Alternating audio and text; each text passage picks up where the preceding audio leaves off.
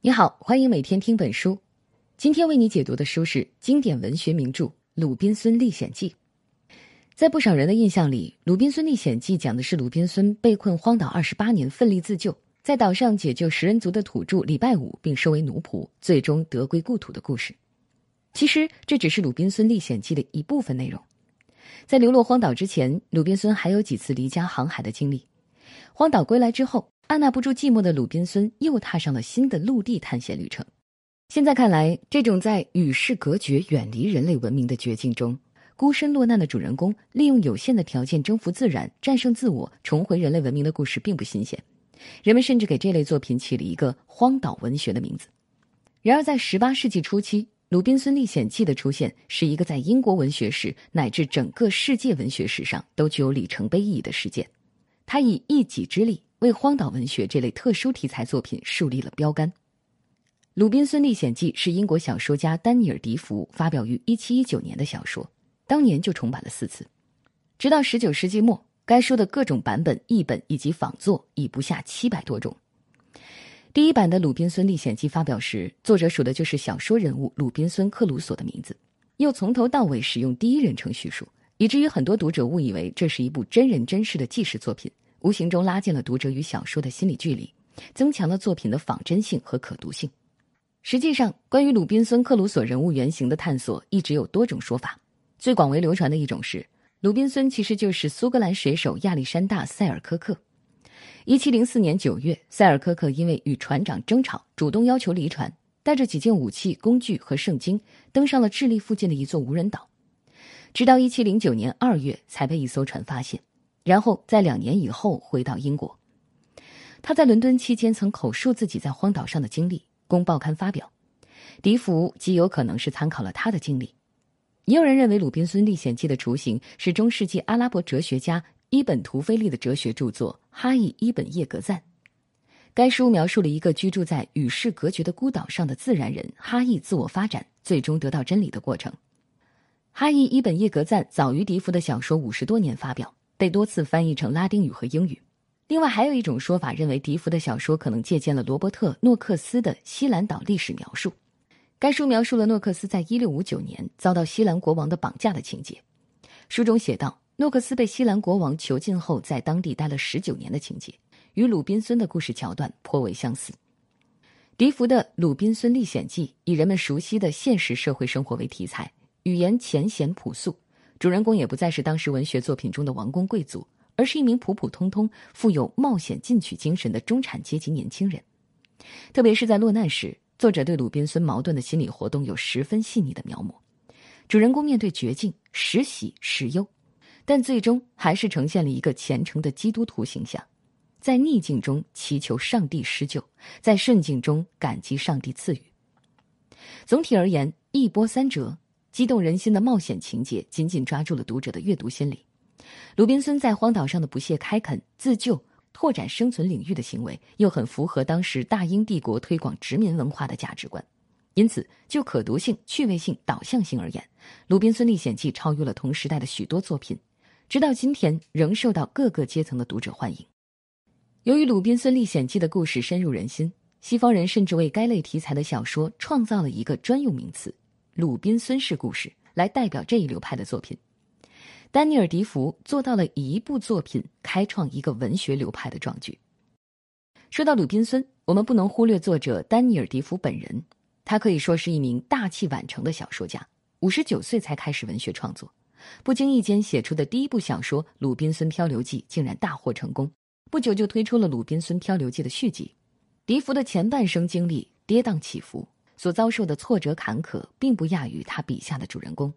迪福出生在伦敦一个中下阶层家庭，父母不信奉国教。迪福从小就表现出与众不同的智慧和勇气。迪福原名姓福，英文是 F O E。后来他自己在自己的姓氏前面加上了仿佛贵族的 D E 前缀，变成了迪福，也就是 D E F O E，以提高自己的地位。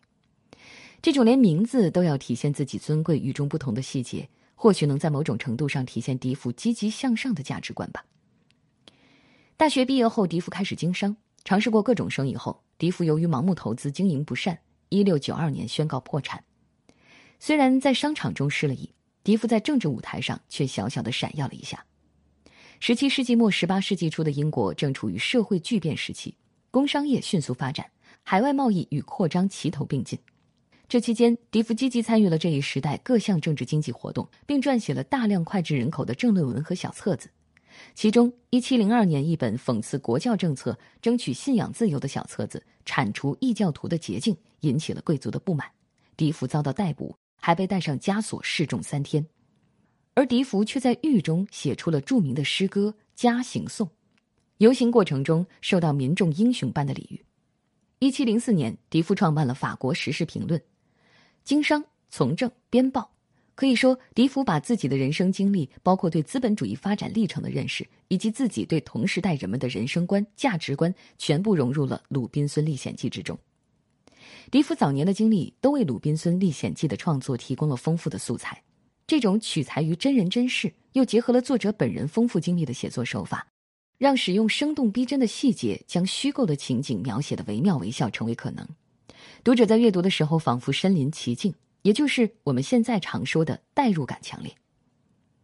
接下来，我们就对小说《鲁滨孙历险记》的主要情节略加梳理。鲁滨孙的冒险经历可以分为三个阶段。第一阶段讲述了鲁滨孙最初两次航海经历，以及其流落至巴西经营种植园的情况。第二阶段讲述了鲁滨孙流落孤岛的二十八年经历，这也是鲁滨孙一生最重要的一段历险。第三阶段补充了离开荒岛后。鲁滨孙与仆人礼拜五穿越比利牛斯山，杀死野熊，击退饿狼的陆地冒险。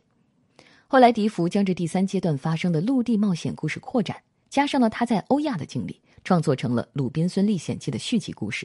也就是出版于一七一九年的《鲁滨孙克鲁索的更远历险》。在说到《鲁滨孙历险记》这本书时，通常指的是前两阶段，有时更广义的概念会将续集也囊括其中。小说开始就交代了主人公鲁滨孙的家庭背景。鲁滨孙克鲁索出生于约克城中一个殷实的中产阶级家庭，父亲有三个儿子，长子战死，次子不知所踪，因此小儿子鲁滨孙成了父亲唯一的指望。全家只图他安安分分地从事法律专业，将来过上优裕的生活。无奈鲁滨孙一心憧憬外出闯荡，不顾父母的强烈反对，终于在一六五一年八月第一次出海，圆了自己的航海梦。从小说中出现的时间点来看，鲁滨孙故事的时间背景与笛福生活的年代大致相当。十七世纪中叶，当时的英国正处于资产阶级原始积累的重要时期。资产阶级革命胜利后，英国的经济军事力量大为增强，由此，英国进入了大规模掠夺殖民地的新阶段，并且与其他殖民国家展开了激烈的争夺，海外殖民与贸易急速发展。因此，像鲁滨孙这样的资产阶级开拓者形象，在当时的英国社会非常普遍，并非个例。他身上的这种勤劳刻苦、追求物质财富的务实倾向和开拓精神，与笛福本人非常相似。鲁滨孙跟着朋友第一次出海，就遭遇风暴，船只沉没，险些丧命。逃过一劫的鲁滨孙没有被吓倒，不多久，他就跟着新结识的船长开始了第二次航海冒险。没想到。在这艘开向非洲的商船上，居然颇有收获。鲁滨孙在这位正直诚实的船长帮助下，不仅学会了船员的必备知识和航海守则，学会了观测、写航海日志等对于后来荒岛求生极有帮助的技能。他还通过这次航行赚到了一笔不小的财富。满以为有了这次成功的经验，以后的航行会一帆风顺，鲁滨孙大胆的准备去几内亚经商，却不料在这第三次出海时，鲁滨孙倒了大霉。他所在的船只遭到了海盗的攻击，经过一番抵抗之后，鲁滨孙被带到了摩洛哥，做了海盗船长的奴隶。这时，鲁滨孙不由得想起父亲的教诲，感叹父亲对自己的悲惨遭遇的远见，同时也认为这是上天对自己的惩罚。幸而，鲁滨孙经过两年的韬光养晦，终于趁着一次被派去海上捕鱼的机会逃走了。鲁滨孙带着另外一个奴隶。将主人的小船朝海上划去，一番死里逃生之后，被一艘葡萄牙货船救起，带到了巴西。葡萄牙船长慷慨地买下了鲁滨孙手上的小船和其他物资，令鲁滨孙在巴西有了立足的资本。要是此时咱们的主人公能够安分分地在巴西经营种植园，那故事到此也就结束了。可鲁滨孙是英国殖民文化的典型代表，他肯定不能满足于安稳的生活，结果又一次踏上了航海旅程。这次他决定前往非洲贩运黑奴。不出意外，船只又像前两次一样遭到了风暴。可不同以往的是，这次船触礁搁浅，只有鲁滨孙一人死里逃生，被巨浪打到了一个荒无人烟的小岛上。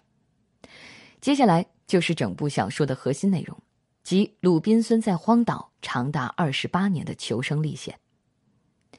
鲁滨孙初到小岛时，经历了一段复杂的心理活动。登上陆地时，那番死里逃生的喜悦之情简直无以复加，好比即将行刑的绞刑犯忽然得到大赦，感谢上帝。可在观察了自己所处的环境——茫茫大海上一个与世隔绝的荒岛，查看随身物品只有一把小刀、一支烟斗和一点烟丝之后，鲁滨孙不禁忧心忡忡，先前那种自我庆幸之情顿时消散。到了第二天，鲁滨孙又发现搁浅的船只距离海岸不远，这时又不禁悲伤的意识到，如果当时没有弃船，大家必能活命。经过几番尝试和摸索。鲁滨孙终于成功从船上运回了一些保存完好的粮食、衣物、木工工具、少量枪支、弹药等等。这些物资对于鲁滨孙之后开拓荒岛、自给自足起到了关键作用。随着回收的物资越来越多，鲁滨孙的情绪已经从最初的担忧、绝望转向了安心、欣慰，而他思考的重心也在不知不觉转到了别的方面，比如如何确保自己的安全，如何防范野人或猛兽。于是，当务之急便是为自己寻找合适的住所。作者对鲁滨孙初登荒岛的心理转变描写的十分生动，经历生死一线之后的狂喜，面对陌生未知环境的恐惧，对遇难同伴的悲哀，发现船只物资的欣喜等等，这些都是普通人遇到灾难后的正常心理反应。作者描写的真实可信。鲁滨孙很快适应了岛上的环境，他给小岛取名为“绝望岛”。而且很快以积极乐观的心态进入了荒岛求生模式，他决心以自己的劳动改善生存环境，于是，在一片小山下的平地上搭起帐篷储存物资，又挖掘岩洞作为住所，周围用木桩围成栅栏。在解决了安全问题之后，他开始制桌椅、写日记、猎杀飞禽走兽，用动物油脂制作蜡烛。之后，鲁滨孙开始种植粮食，制作葡萄干。学习用粘土烧制锅碗瓢盆，还驯养山羊，很快他的基本生活需求都能得到满足了。在这一部分的叙述中，作者笛福展现出成熟老练的风格，运用大量现实主义写作手法，比如大量航海技术、海上天气的描写，几次航海都有非常具体的地理位置的描述，在荒岛上采集食物、制作工具的过程，以及包括遇到的失败、吸取的教训、耗费的时间，都进行了详实具体的交代。在发挥丰富的想象虚构性和保持真切的现实感之间，寻求到了巧妙的平衡。就这样过了多年之后，鲁滨孙偶然发现一些土著人造访小岛，这些土人甚至在岛上生吃俘虏。机缘巧合之下，鲁滨孙救下了其中一名俘虏，并收为自己的仆人，并按照搭救他的那个日子为他取名为礼拜五。从此，礼拜五成了忠心耿耿的奴仆，鲁滨孙成了和蔼可亲的奴隶主。不仅如此，鲁滨孙还认真教礼拜五学习英语和各种技艺，并用基督教教义开化礼拜五，使他放弃食人的恶习，规划基督教文明。说到宗教信仰，鲁滨孙原本是一个信仰十分淡薄的人，来到岛上之后，他的宗教信仰产生了质的变化。早在最初的两次航海经历中，每当遇到风浪，鲁滨孙便向上帝祷告；可是，一旦脱险之后，他就将上帝忘到脑后。正如我们常说的。好了，伤疤忘了疼。当时的鲁滨孙对上帝抱有的是一种临时而实用的信仰。流落到绝望岛后，几件小事令鲁滨孙开始对信仰反思。他渐渐觉得自己历经磨难在荒岛上生存下来，是受到了上帝的庇护，而自己却不知感恩，实在很过分。特别是在生了一场重病，通过诚心祈祷奇迹般康复之后，鲁滨孙更是下定决心，以后一定时时向上帝虔诚祷告。正是在他本人身上有了这样的信仰转变，才促使后来鲁滨孙对礼拜五的施救，并积极向他灌输基督教教义。无论是开垦荒岛，还是解救开化礼拜五，鲁滨孙在荒岛上的行为，表面上看来是一种自救行为。从更深层次的意义来说，鲁滨孙的所作所为是在小岛上重现欧洲先进的技术、农业，甚至建立了初级的政治等级制度。这是一种复制社会文明的行为。甚至可以认为是一种荒岛殖民化的过程。在来到荒岛之前，鲁滨孙就是一名不折不扣的殖民者了。正是因为他想到非洲贩卖黑奴，才不幸流落到荒岛上。在搭救礼拜五后，鲁滨孙教他的第一个词就是“主人”，明确了两人之间的主奴关系，形成了等级制度。鲁滨孙多次称自己为岛上的国王，以至于到后来，当岛上的人口慢慢多起来时，他曾自豪地称：“全岛都是我的个人财产，因为我具有一种毫无疑问的领土权。”他向他的臣民宣称对岛上的财物、人口拥有所有权、处置权，足见他潜意识中早已认为自己是荒岛的殖民统治者了。我们之前说过，这些荒岛殖民化历程的描写很符合当时大英帝国推广殖民文化的价值观。不过，换一个角度，我们也能发现，正是从礼拜五的出现开始，这部小说变得越来越复杂。如果说之前的小说情节更像是一本荒岛生存手册，体现的是人类如何改造自然的话，那到了这里，鲁滨孙对于礼拜五的教化过程，他们之间既相互依存，又渐渐形成等级差距的微妙关系，则简洁有力地勾勒出人类社会的本质：文明如何感化野蛮，宗教如何收服人心。对于这些问题，我们都能通过笛福的描写有所感悟。这部小说因此大大扩展了阐释空间。那我们回到故事中，收复礼拜五之后，小岛上来了更多的土著人。鲁滨孙和礼拜五主仆开枪杀死了他们，救下了两个俘虏。不想，其中一个人竟是礼拜五的父亲，另一个俘虏是个西班牙人。在进行了仔细商量和万全准备后，鲁滨孙派西班牙人与礼拜五父亲驾着独木舟返回本岛，去向其他西班牙人求援。可一波未平，一波又起。派去的球员还未回去，礼拜五发现有一艘小船向小岛划来，而且距离岸边四五海里处还停泊着一艘英国大船。鲁滨孙此时心情混乱，虽然见到同胞的船只意味着得救的机会，但他心中却隐隐有种不祥的预感。果然，小船上跳下四五个人，压着另外三个人来到岸边，似乎要行凶。鲁滨孙见那三个人满脸凄楚，不由得想起刚落难到绝望岛上的自己，心生怜悯，救下了三人。细问之下，才知道这竟然是一出叛舰喋血记。三人中有一人是英国大船的船长，他的大副叛变。船长同另外两名船员被抛弃到岛上，鲁滨孙经过一番调兵遣将，帮助船长重新夺回了船只。大家决定将叛变的水手留在海岛上。英国船长感激鲁滨孙的仗义相助，承诺带他返回英国。时隔二十八年之后，鲁滨孙终于离开绝望岛，带着仆人礼拜五，终于在一六八七年六月返回故土。我们前面讲到，在空间上。鲁滨孙流落的荒岛就像是整个地球的一个迷你模型，虽然面积小，却承载着种种自然景观，凝聚了凡人的基本生存环境。而在时间上，二十八年光阴，鲁滨孙以一己之力为生存而战，不仅开拓疆土，自给自足，还建立了一个小型社会，在小岛上建立了一整套生产关系和宗教体系。人类文明数千年从无到有的进程，仿佛在这二十八年里被飞快的演习了一遍。所以说。在时空的双重维度上，鲁滨孙和他的小岛都是人类社会历史变迁的高度浓缩。从这个意义上来讲，虽然笛福运用了大量现实主义写作手法，但他也同时展现出了高超的虚构技巧。鲁滨孙回到英国后，又前往葡萄牙寻找自己的财产。为了将财富运回英国，鲁滨孙改走陆路，在穿越比利牛斯山时，礼拜五戏耍野熊，击退了饥饿的野狼，完成了最后一次历险。至此。鲁滨孙一波三折、跌宕起伏的故事方才告一个段落。《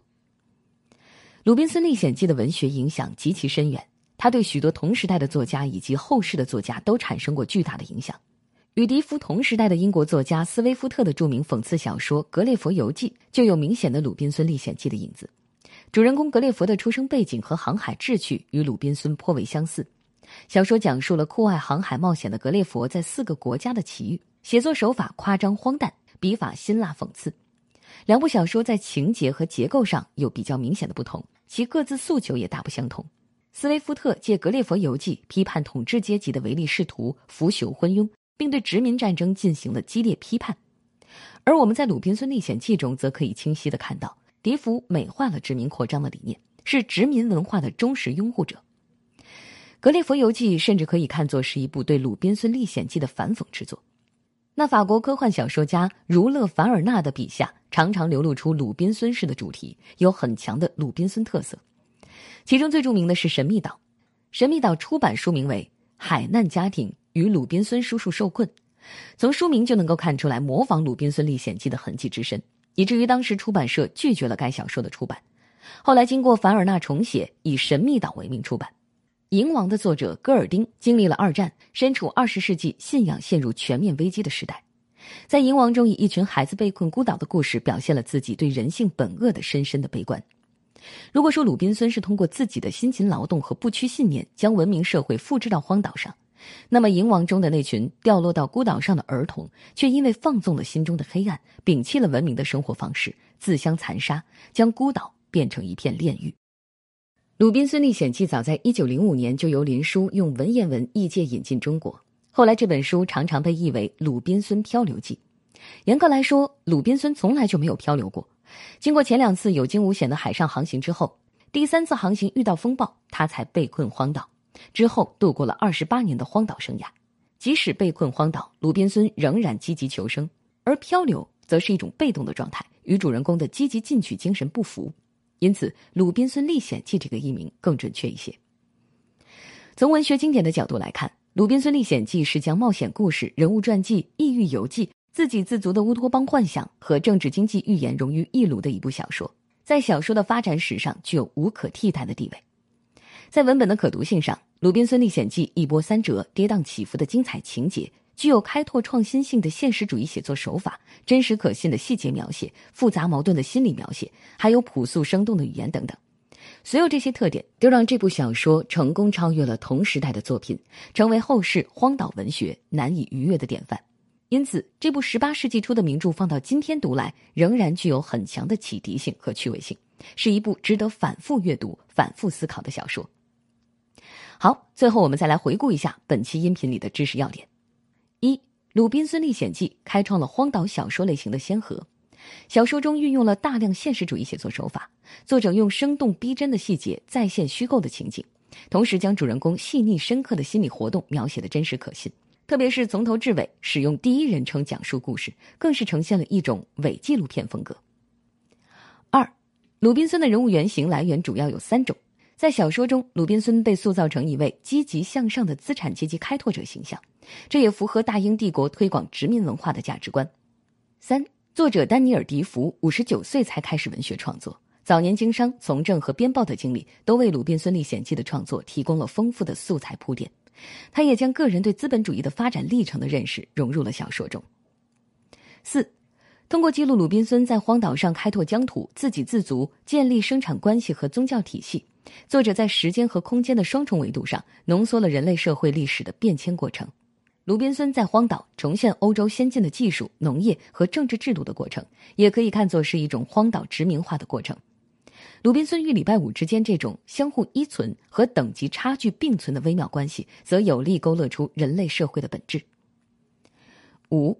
鲁滨孙历险记》对同时代以及后世的文学作品都产生了巨大影响，其中《格列佛游记》《神秘岛》和《蝇王》这三部小说上都能够看得出对《鲁滨孙历险记》的借鉴和模仿。好了，以上就是这本书的全部内容，为你准备的笔记本文字就在音频下方的文稿里。恭喜你又听完一本书。